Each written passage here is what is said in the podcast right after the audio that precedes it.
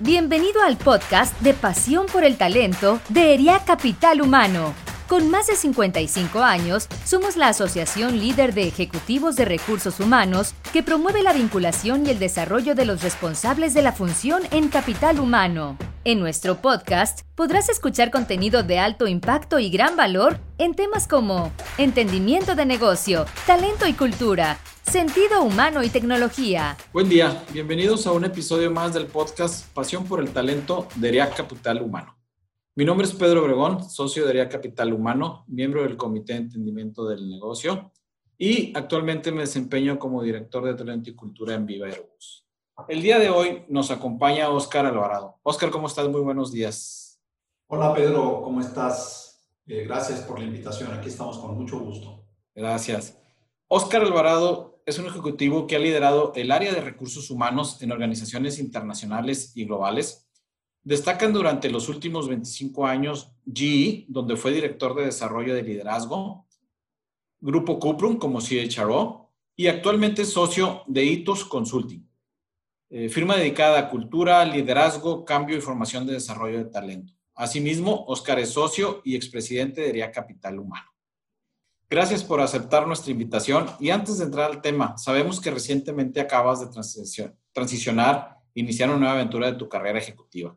¿Puedes decirnos uno de los momentos que más ha definido tu vida? Sí, cómo no. Eh, yo, yo quisiera de alguna manera platicarte eh, respecto a esto que mencionas, Pedro. En efecto, yo estoy en este momento haciendo un proceso de transición de, de, vida, de carrera es, es un momento, eh, probablemente uno de los momentos más complicados en la historia del mundo de los negocios, pero sin duda eso te da la oportunidad de ver eh, muchas cosas que no verías en otras circunstancias. Entonces es verdaderamente un desafío, pero, pero la verdad lo estoy disfrutando, estoy aprendiendo mucho. Este, hay sufrimiento, por supuesto, porque las cosas las cosas te cambiaron, muchos, eh, muchas reglas, muchas rutinas, este, muchas prácticas y muchas formas de ver, de ver el mundo y de ver, y de ver las cosas. En efecto, estoy en ese, en ese proceso de, de transición. Eh, me hacías la pregunta de momentos que han definido mi vida. de eh, acuerdo, sí. Sí, mira, yo tengo, yo tengo un momento que, que me ha acompañado prácticamente toda mi vida. Eh, cuando eres adolescente, fíjate hasta dónde me estoy yendo, muchísimos años atrás, pero, pero esas, esas son de las cosas que se quedan verdaderamente grabadas en la mente de las personas. Cuando era adolescente, cuando tú eres adolescente, tienes eh, regularmente a todos nos llega el, un problema de, de definición, de vocación, tienes muchas dudas, a veces hay confusión. Y, y en aquel entonces, siendo adolescente, yo eh, tomé una decisión me inscribí en una, en una carrera técnica y mi racional para hacerlo fue que necesitaba estudiar algo que fuera muy rápido, que, que, no costara tanto, porque las posibilidades económicas en aquel entonces eran, eran limitadas, y que tuviera la posibilidad de, de trabajar rápidamente y poder contribuir a, a la economía familiar. Eh, mi madre se enteró, se enteró de ello me llama un poco a cuentas y tiene una conversación muy breve, muy breve conmigo. No, no recuerdo exactamente las palabras, pero su principal mensaje fue, tú tienes la capacidad y la posibilidad de aspirar siempre a más. Yo hubiese esperado que dentro de tus metas de vida te hubieras eh, eh, concentrado en el estudio de una carrera profesional de largo plazo y que eso detonara de alguna forma tus aspiraciones para llegar lo más lejos que puedas llegar. Esa, esas, esa conversación me dejó marcado para toda la vida. Abandoné de inmediato ese proyecto que traía y me dediqué a buscar otras, otras opciones de carrera. Eh, sin duda eso me ha servido para tomar cualquier decisión que he tomado posteriormente en mi vida y creo que me llevó un poco a donde, a donde mi madre vio que podía llegar. Entonces, ese es para mí un momento crucial. Eh, me ha servido para, para, mí mismo y me ha servido para acompañar eh, la vida de otras, de otras personas, la vida del resto de mi familia y de otras personas que han confiado en mí. Wow. Me imagino que pues es parte de tu decálogo, ¿no? Siempre algo más, ¿no? Siempre algo más, sin duda. Ya es parte del proceso de transición que estoy viviendo en este momento. Así es. Qué mejor eh, que tener esa, esa información tan presente, ¿no? Sí.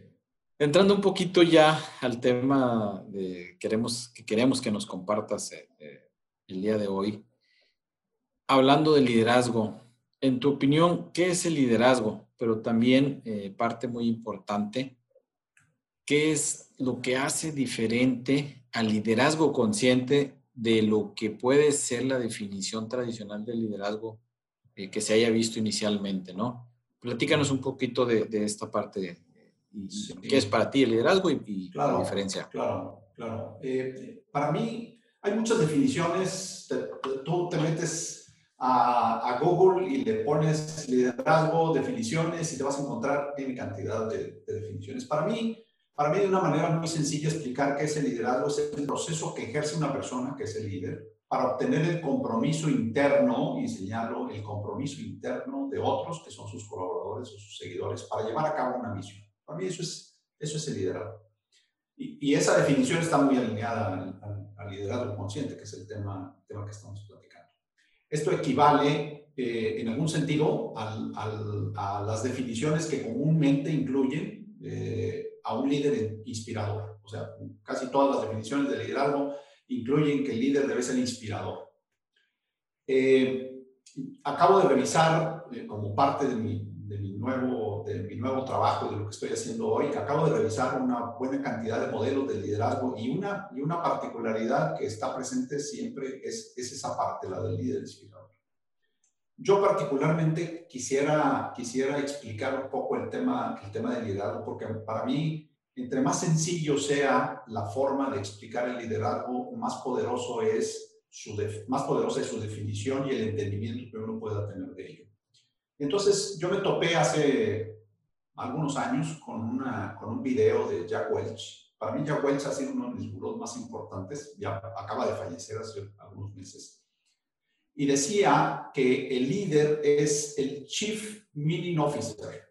¿Qué significa eso? O sea, realmente es el líder, su tarea más importante es darle sentido a lo que hace él mismo y a lo que hacen las personas. Es decir, lo que hacemos hoy tiene que tener un sentido más allá de lo que hacemos. Alguna vez eh, Fred Hoffman, incluso en su visita más reciente a DIAC, lo mencionaba así. O sea, ¿qué le da sentido más allá del solo hecho de lo que hacemos.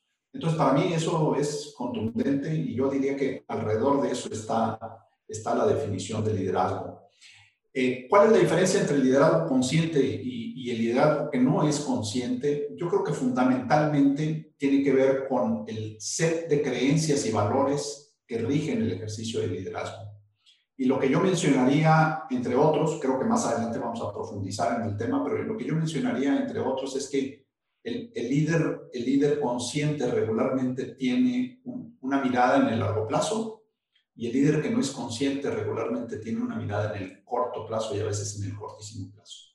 De acuerdo. Y de hecho, sí, eh, la pregunta es, ¿cuáles serían esos atributos del líder consciente? Detallándolos a lo mejor un poquito más de lo que ya nos, nos decías. ¿Cómo no? ¿Cómo no? Claro. Yo, fíjate que creo que hay Hoy como que empiezan a coincidir los, los mejores pensadores acerca del mundo de los negocios y de liderazgo sobre, sobre, sobre esto, sobre el nivel de conciencia en el liderazgo y sobre el nivel de conciencia de las organizaciones. Y por ejemplo, a mí me gusta citar mucho al, al concepto del servant leadership. ¿Por qué? Porque el, el, de lo que se trata aquí es de cultivar virtudes, entre ellas la de la generosidad, abrazan los valores, eh, creen en la justicia, en la verdad, en el amor, en la bondad. Eh, y todo eso representa palancas para el líder consciente. Si nos vamos, si nos vamos a un, un poco a las definiciones que hace Freddy Kaufman, que es, que es el exponente más importante sobre el liderazgo consciente, eh, él habla, por ejemplo, de temas relacionados con, con, la integridad, y la integridad es mucho más amplio que, que porque incluye conceptos como la honestidad, la justicia, la confiabilidad, la transparencia. Fred tiene, Fred tiene algunos elementos que caracterizan al, líder consciente. Uno de ellos es que el líder, el líder consciente es protagonista y no víctima. Eh, quienes hayan leído a, Fred o estén familiarizados con sus conceptos entienden perfectamente cuál es la diferencia entre uno y otro. El protagonista es, es alguien que tiene entre, entre sus valores más importantes el ser responsable y accountable de lo que está sucediendo. El protagonista sabe que cualquier cosa que sucede a su alrededor tiene de alguna manera un impacto provocado por él, en el cual contribuyó a que eso, a que eso sucediera. Y el que está en una postura de víctima lo que hace es simple y sencillamente dar un paso atrás, eh, mantenerse como espectador y, regularmente echar eh, la responsabilidad o en la situación o en alguien más. Eh, también Fred define al, al líder consciente como un aprendiz, versus el líder arrogante que, que se para en el, en el, yo lo sé todo y lo que yo digo es la verdad absoluta este, y no existe ninguna otra opinión que tenga validez más que la mía.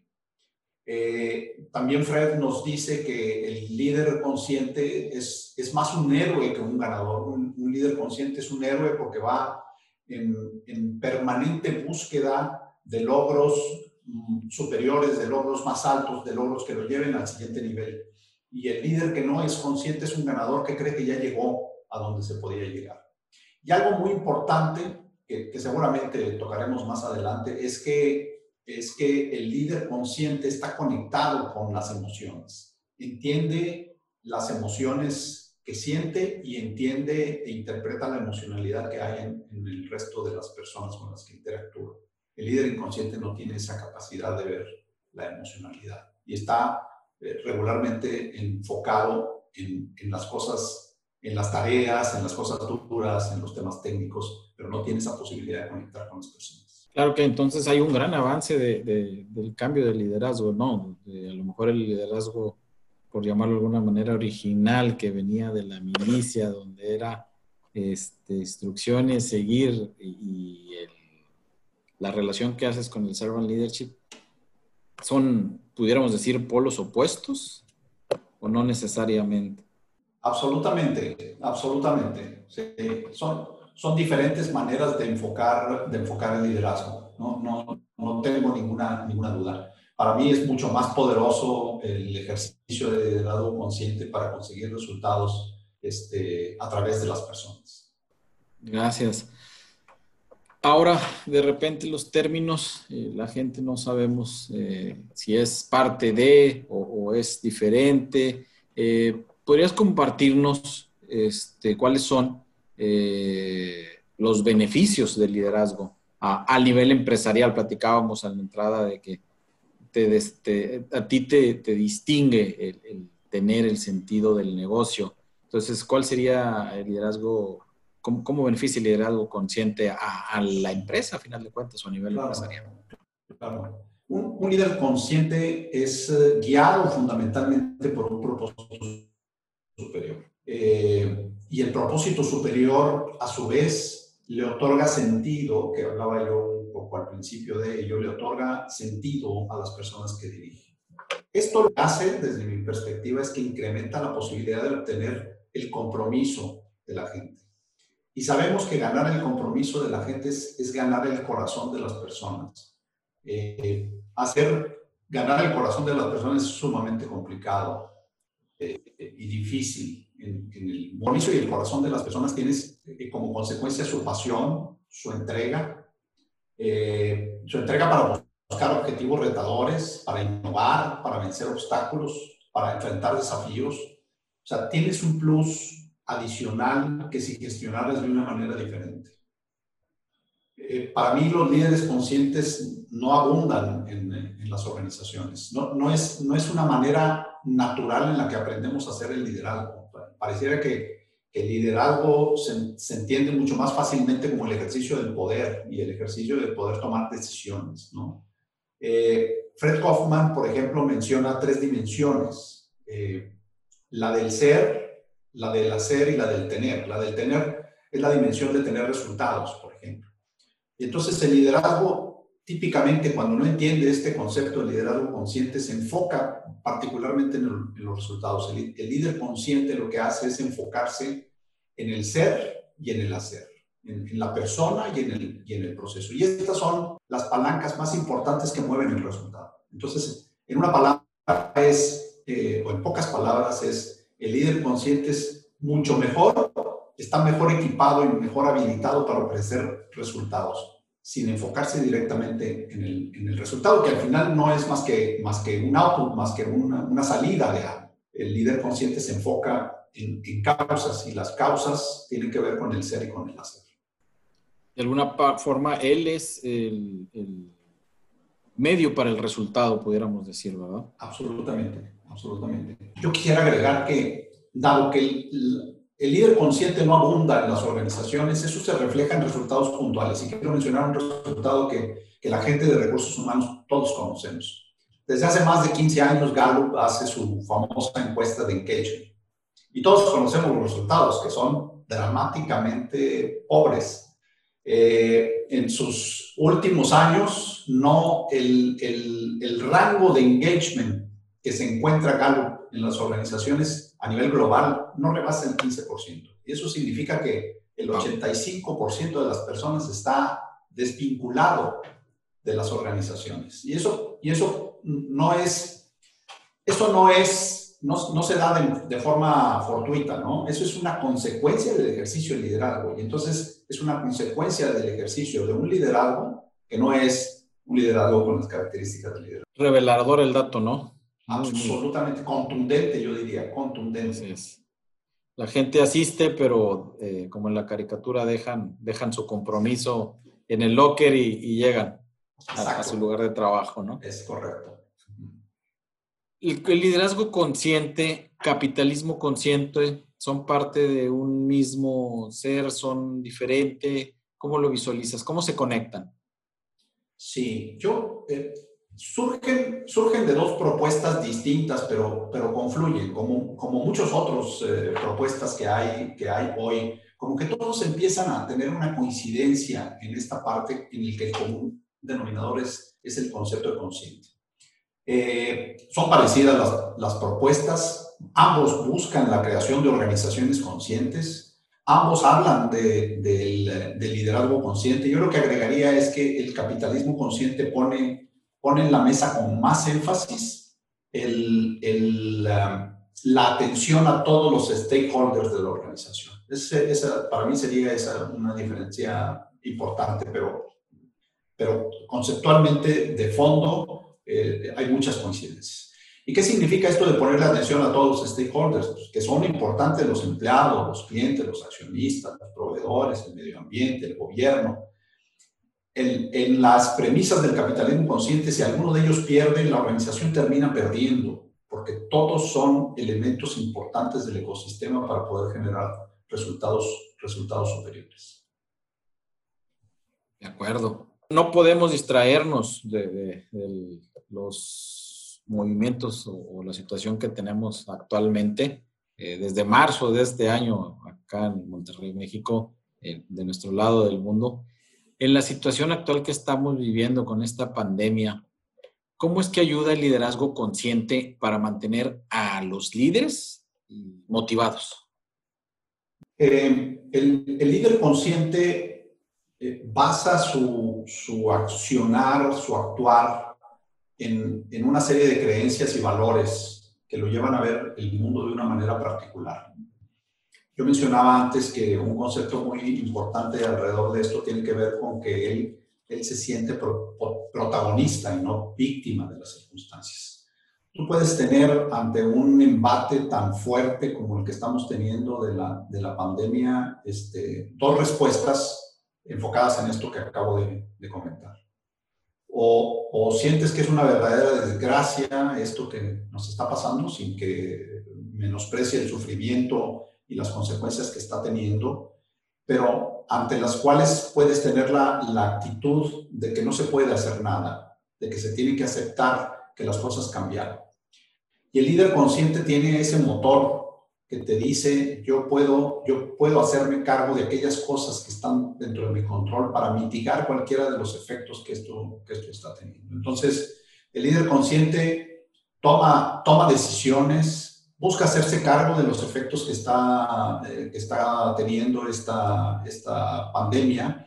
Sin duda, sin duda, una vez que pase esto, sin, duda lo está viviendo de una manera diferente, la está enfrentando de una manera diferente y está mitigando muchos de sus efectos y sin duda, en el momento en que esto haya pasado, va a haber generado un, un ecosistema, un ambiente de trabajo, una serie de resultados de negocio diferentes, eh, desde mi punto de vista, con, con mejores resultados y, y, mucho más virtuoso en, el ambiente. Va muy relacionado a lo que nos mencionabas anteriormente de esa accountability, de, de, de sentirse parte de tomar el, el ownership, por decirlo así y me imagino que a final de cuentas también le va a generar mejores resultados y más a su equipo y a él, ¿verdad? Eh, sin duda, sin duda, sin duda. En tu opinión, eh, ¿cuáles serían los tres eh, puntos claves, si tuviéramos que definirlo solo en tres, para, para trabajar con conciencia? Ya, ya. Eh, Voy a repetir algunas cosas que he dicho, pero creo que esas son centrales.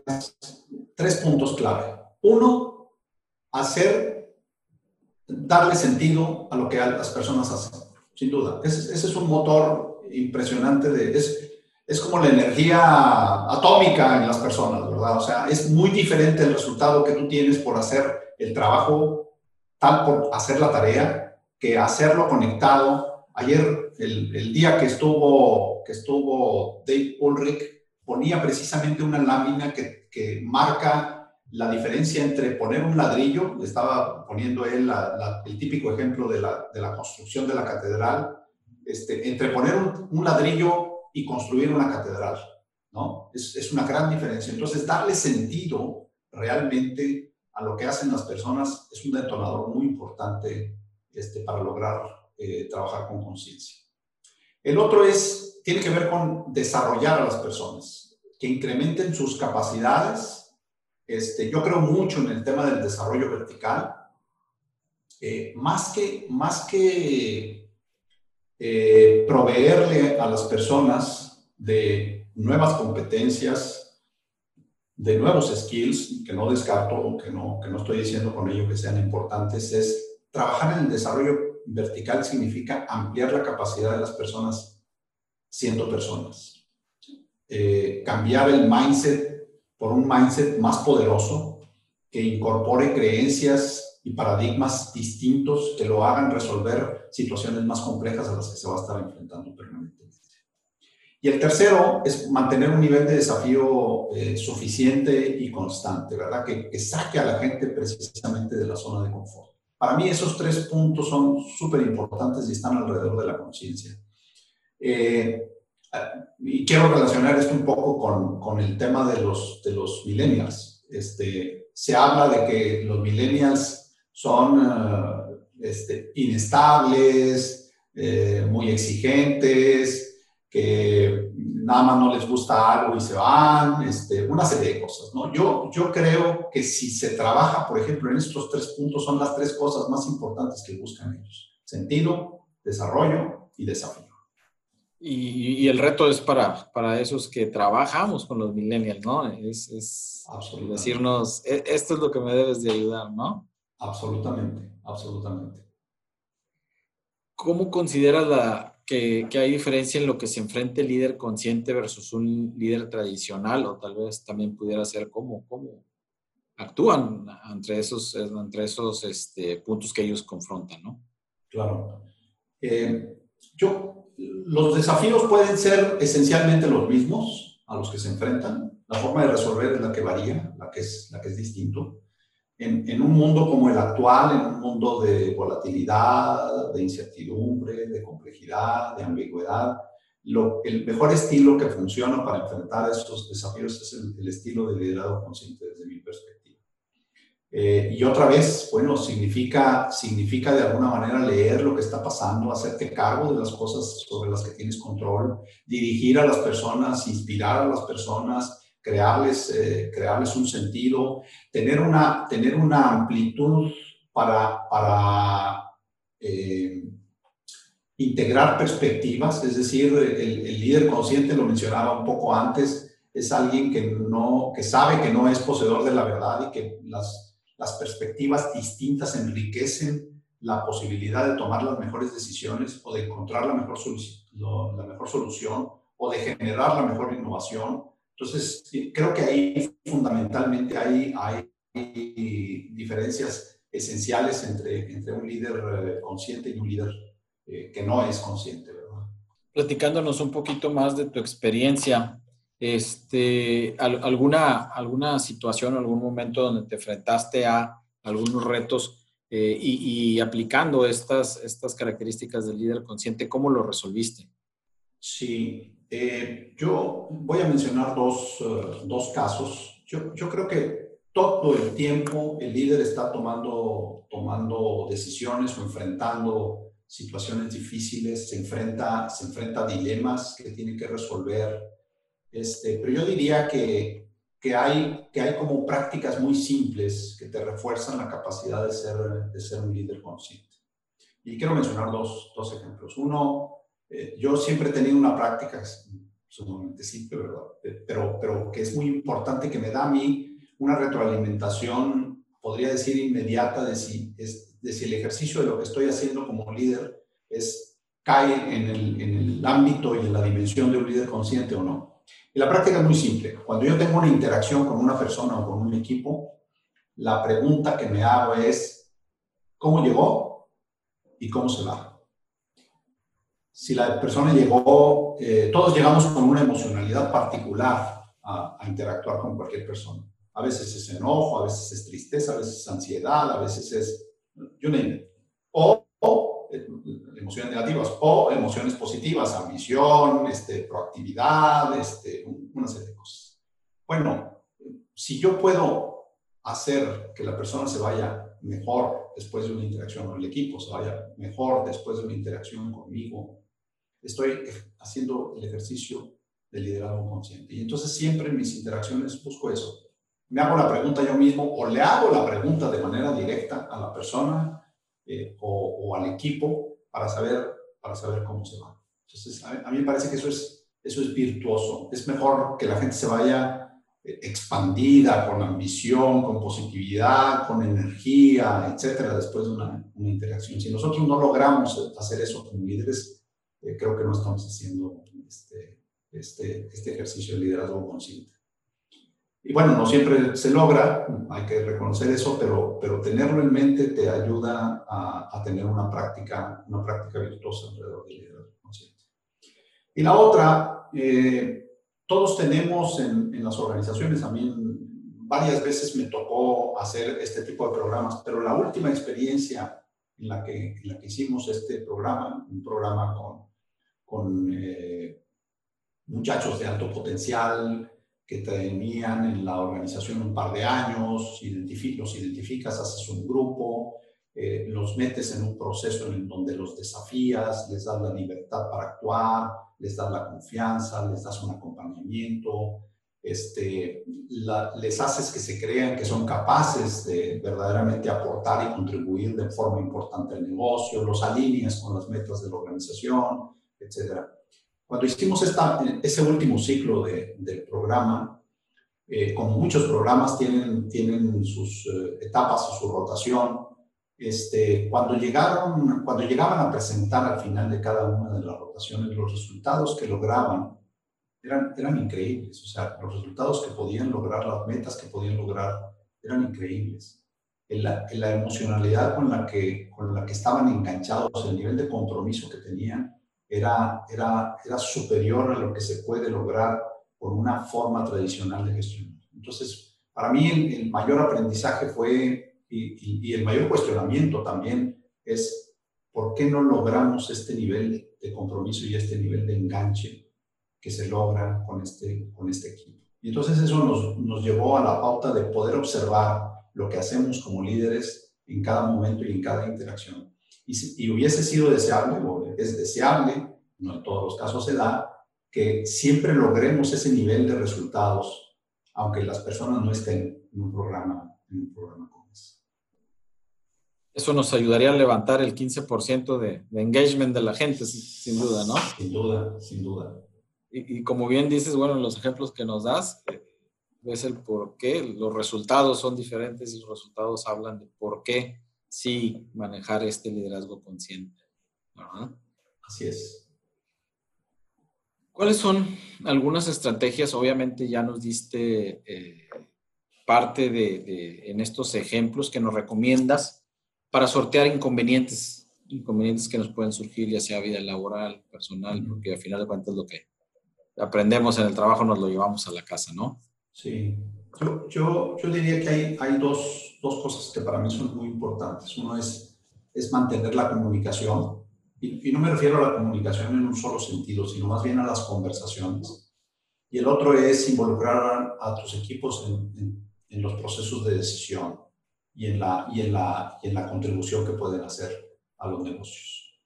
Las conversaciones críticas son sumamente importantes en, en este proceso eh, hay en, en, las organizaciones hay comúnmente muchos temas tabú que no se tocan. Eh, una de las características que no mencioné del, del, de los atributos del liderazgo consciente es que, es que el, el líder consciente enfrenta y resuelve los problemas, enfrenta los conflictos.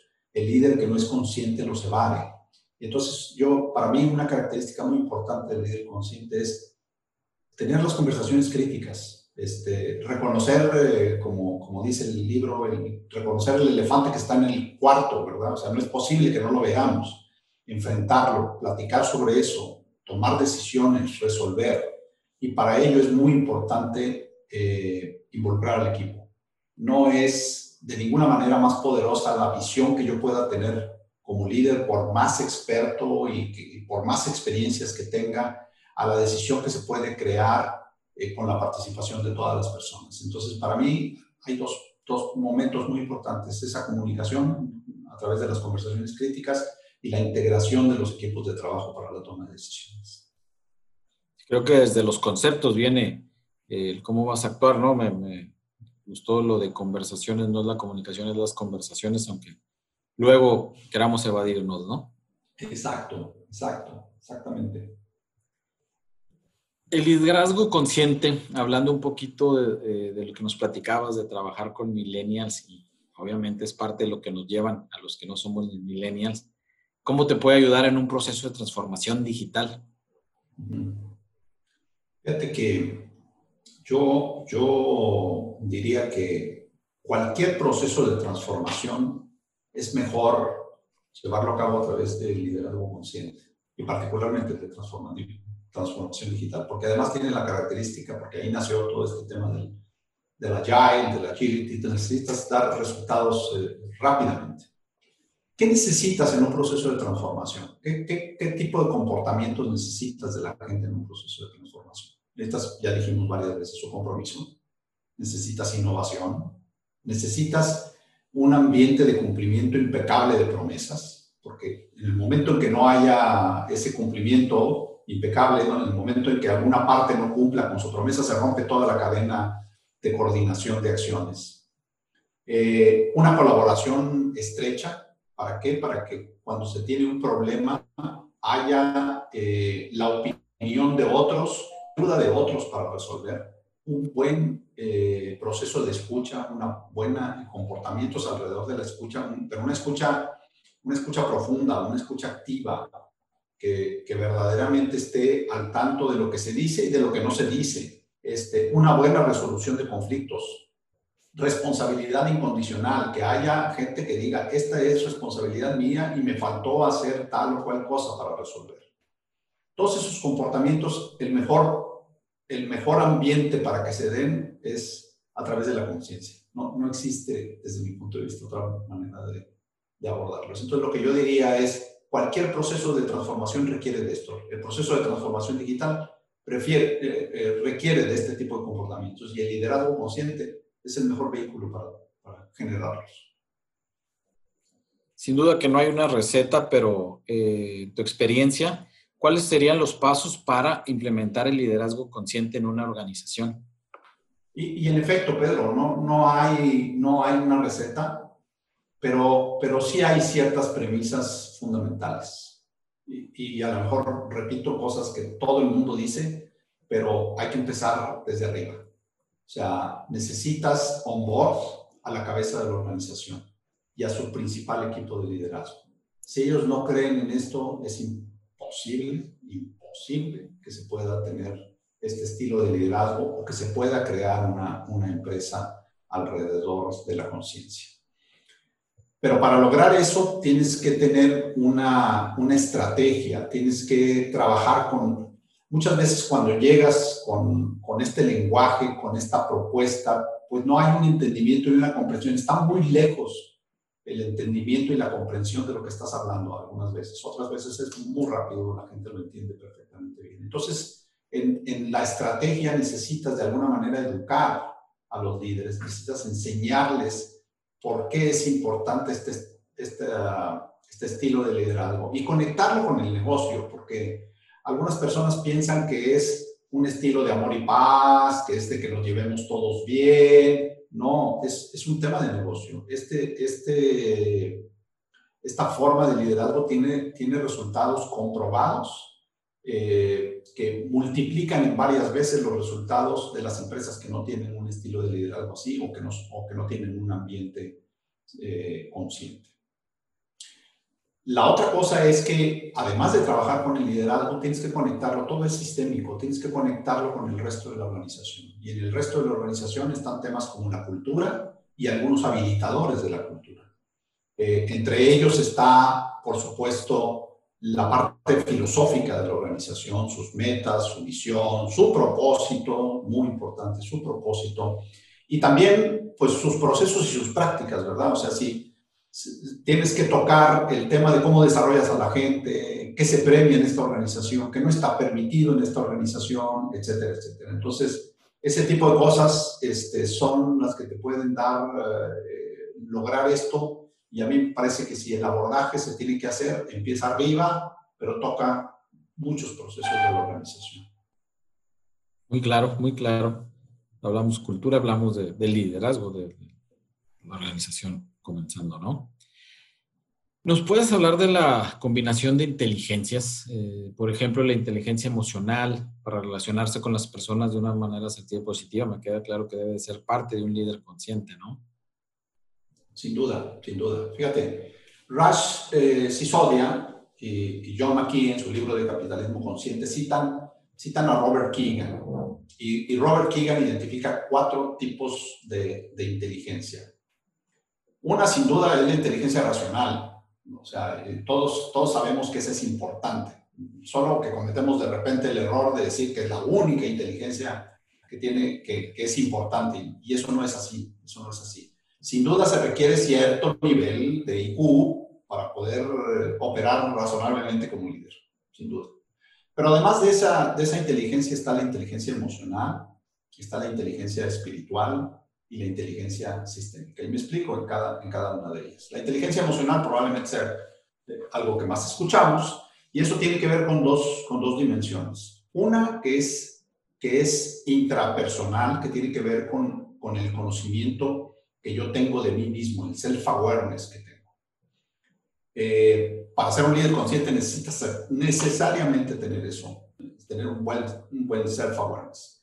Y la otra parte tiene que ver con la, la, interacción con los demás. Eh, y en ese sentido, el componente más importante tiene que ver con la empatía.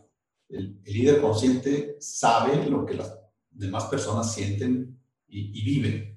Entonces, esos dos componentes de la inteligencia emocional son sumamente importantes. Pero yo quiero mencionar algo, eh, Pedro, porque podríamos pensar que el self-awareness es algo que, que, todos, que todos tenemos. Yo me he encontrado a lo largo de mi carrera, he entrevistado mucha gente y una de las cosas que me gusta explorar es precisamente ese, ese nivel de autoconocimiento que tienen las personas. Increíblemente, yo me he encontrado que, ese nivel es bajo. Eh, las personas no se conocen bien. Y, entonces ahí hay un desafío bien importante para las organizaciones. ¿Cómo, cómo le hago para aumentar ese, self-awareness en la gente, que sepa cuáles son sus fortalezas y cuáles son las áreas en las que tiene que trabajar. Mucho menos las personas con las que he platicado, si no tienen esa capacidad de, de, poder hacer esa introspección para, para saber dónde están, van a tener la capacidad para accionar y para trabajar en esas, en esas áreas de oportunidad o para aprovechar y apalancar mejor sus fortalezas. Entonces ahí yo pensaría que hay, una, hay un gran trabajo que las organizaciones tienen que hacer para mejorar. Esa es, esa es la, inteligencia, la inteligencia emocional. En la, en la inteligencia, eh, eh, hablábamos de la inteligencia espiritual. Esa, esa inteligencia es la inteligencia moral. Es, es aquello que nos dice con toda claridad qué está bien y qué no está bien.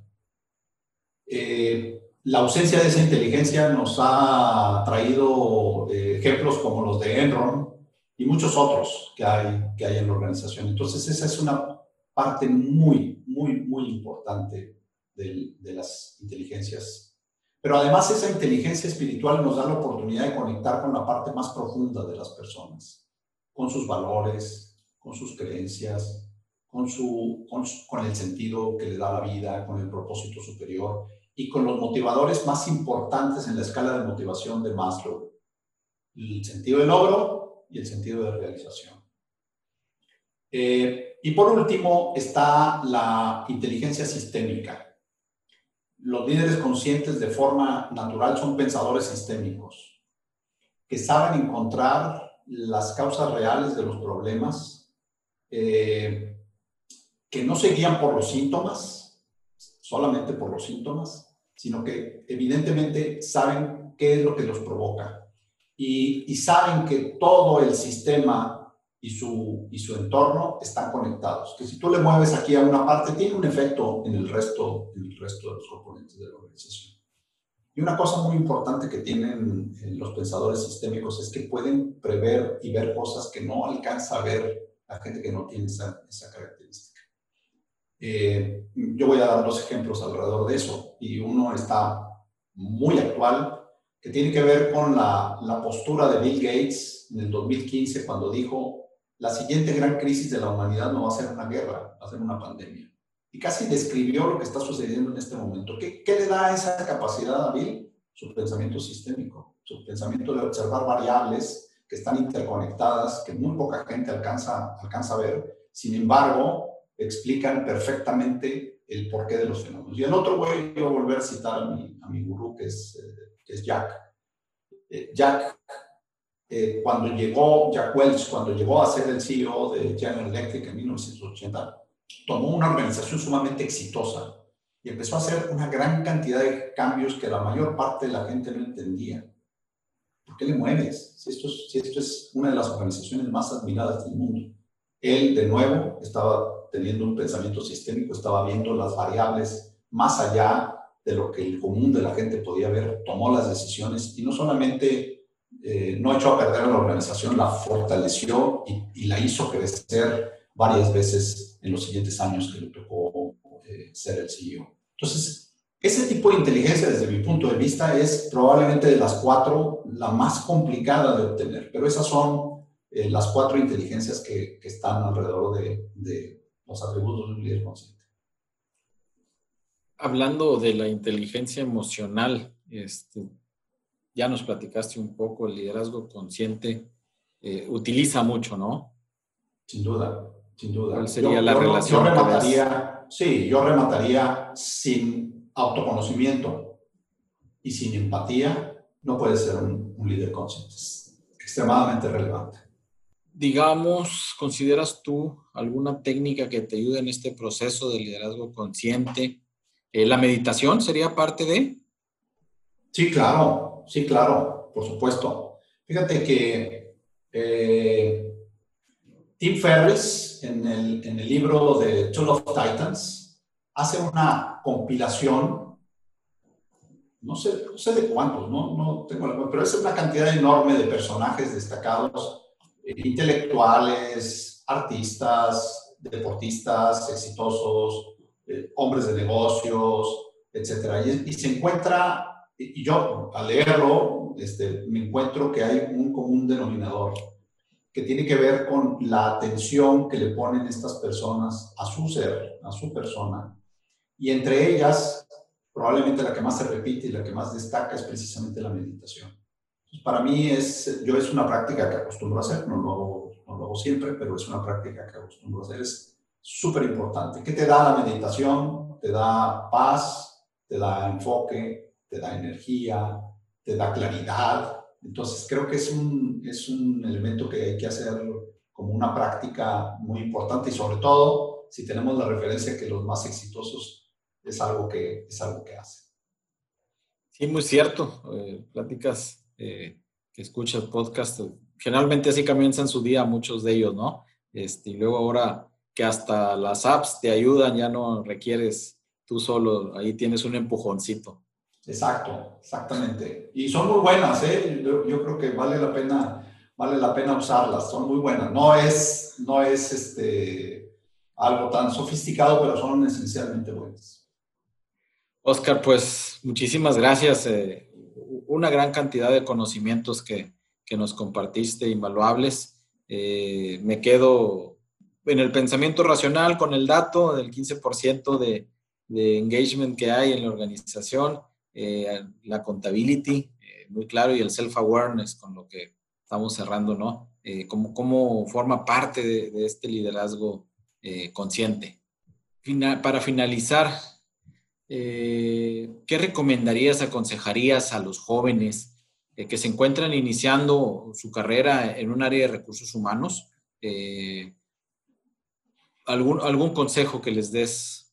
Sí, fíjate que eh, no, quiero, no quiero darle a los jóvenes eh, las recomendaciones que típicamente reciben de, las personas. Eh, y, qué sería eso? Oye, aprende esto, deja de hacer esto,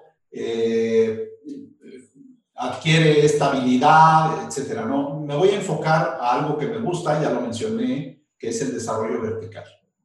Y el desarrollo vertical tiene tres, tres podríamos decir, tres palancas importantes. Creo que eso, que eso le va a servir mucho a los, a los jóvenes si lo ponen en práctica. Una de ellas tiene que ver con experiencias desafiantes. ¿Y, ¿Pero qué tipo de experiencias desafiantes? Son aquellas situaciones que retan no solamente tus habilidades para adquirir nuevas habilidades, que retan tu forma habitual de pensar, que cuestionan tus creencias y tus paradigmas actuales con los que hoy le das sentido al, mundo. ¿Para qué? Para explorar formas distintas que amplíen tus posibilidades de acción. Entonces, en pocas palabras, adquiere, em, embárcate en experiencias desafiantes que hagan eso. Que hagan eso. Ese es el número. Número dos, perspectivas opuestas. Yo he hablado mucho de que la integración de perspectivas es muy importante. Perspectivas opuestas. Aquí no es solamente la opinión de los demás, es la opinión contraria a lo que tú piensas sobre cierta, cierto tema, cierto fenómeno, cierto desafío. Exponerse a personas que piensen distinto, que tengan una visión diferente del mundo, un background distinto, una formación diferente, te va a enriquecer y ampliar las perspectivas. Y algunas veces te va a abrir la posibilidad de incorporar nuevas formas de, pensar y, por supuesto, ampliar tu mente. Y la tercera, encuentra un coach, un mentor, que te ayude a integrar esas experiencias y esas perspectivas en una forma nueva de pensar, más compleja, no complicada, y más sofisticada de pensamiento. Eso te va a ir llevando de nivel en nivel, creciendo de manera vertical. Y cuando tú creces de manera vertical, todo lo demás que le eches al, al, hardware, todo el demás software que le eches al hardware va a entrar más fácil, mejor y vas a poder aprovecharlo mucho mejor. Para mí, esas serían las tres cosas importantes que puede hacer un joven para crecer en su carrera de una manera poderosa. Muy buenas las tres, no solo para los jóvenes, también para los no tan jóvenes, inclusive eh, puede ser general, no solamente la gente que está en recursos humanos, creo que son claves para la vida, ¿no? Y, a cualquier profesional le van a ayudar. Sin duda. Oscar, pues te agradecemos el que nos hayas regalado tanto experiencias este, y, parte de, ese conocimiento y del estudio que, has estado haciendo durante estos años. Eh, también agradecer a toda la audiencia, muchas gracias por acompañarnos esta día. Eh, y por favor estén al pendiente y, sigan a Aria Capital Humano en sus diferentes plataformas y esperen el próximo podcast.